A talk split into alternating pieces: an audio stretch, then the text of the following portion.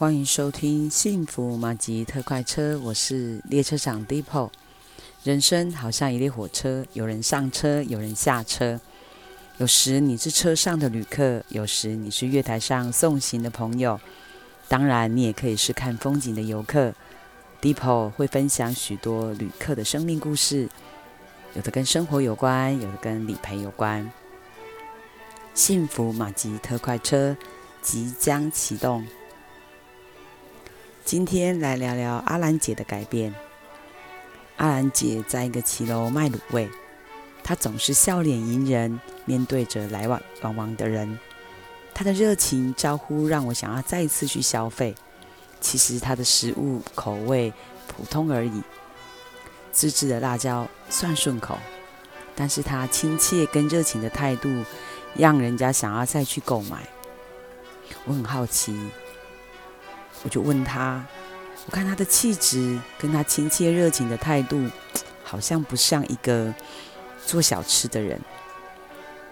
我带着这份好奇，经过一段时间的认识，要在聊天当中，他说他其实曾经是一个小型加工厂的老板娘，因为许多的厂商外移，生意不好，周转不灵就倒闭了，他们家负债上千万。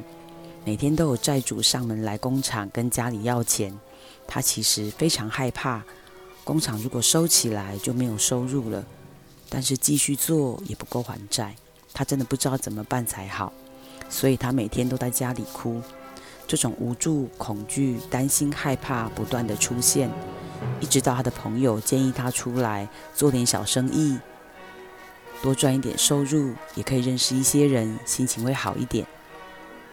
阿兰姐之前在一个学校的附近，生意还不错，每天都忙得不可开交。但是因为房东要卖房子，不能继续做，只好另外找个地方。后来找到我们家附近的社区店面，在一个骑楼下面，虽然生意不尽理想，但是勉强还可以维持。阿兰姐有个好朋友叫叶子，经常来摊位找她聊天。我们经常在摊位上看见他热情、笑脸迎人，大家都很喜欢他。有一天，我跟椰子姐在聊天，我说他好可爱哦，每一天都面对每一个人都是笑笑的。椰子姐说他以前生意很好，脸超臭，好像全世界人都欠他钱。他对客人啊讲话超级不耐烦。才不是现在你们看到的样子呢！你不知道他现在生意没有那么好，但是比以前开心很多。我很好奇，问叶子姐为什么阿兰姐会改变这么多呢？叶子姐说：“哎，她以前哦觉得负债很多，所以啊不知道做到什么时候才可以脱离负债。小孩子啊又不懂事，家人呐、啊、也不愿意帮他们的忙。”哎，客人啊，超难搞啊，菜价啊那么贵啊，反正他就是每天都在抱怨、抱怨、抱怨、抱怨，不开心啦。一直到前一阵子，他在网络上听到一个故事，讲到人生不止不如意十常八九，既然不如意是十常八九，那为什么不就看那个如意的一二呢？而且啊，他还建议他每天要写下三件值得感恩的事情。就算是小小的事都可以。一开始啊，阿兰姐也不觉得有什么好写的，有什么好感恩的。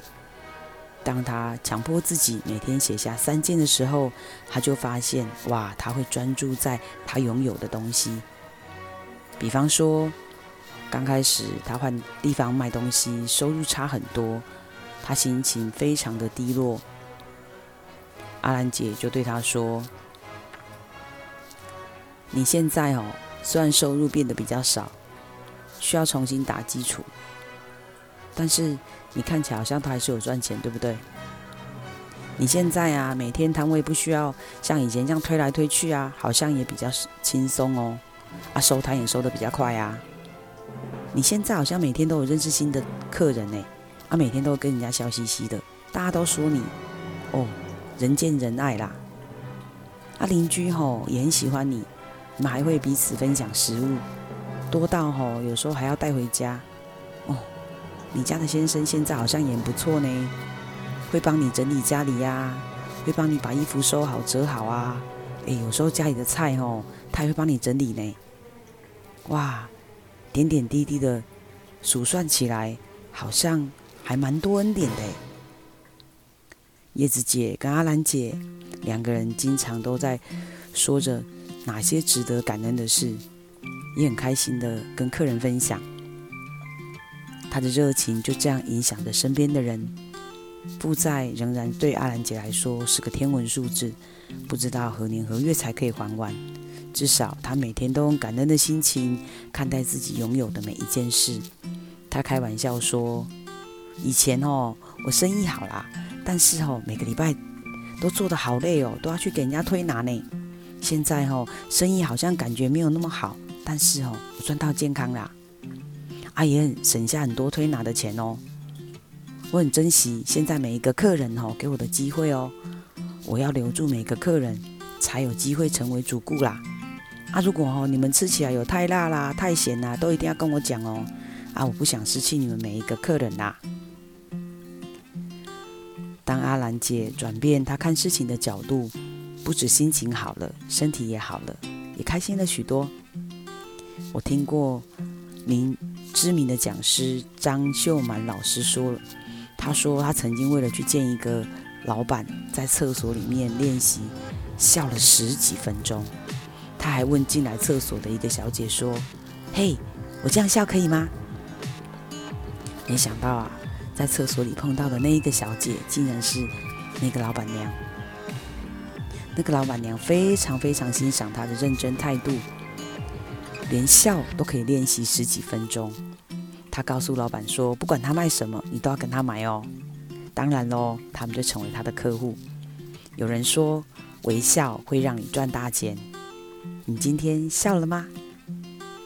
来，对自己笑一下。你喜欢我的节目，欢迎按订阅，也可以把我的 podcast 分享给你的朋友。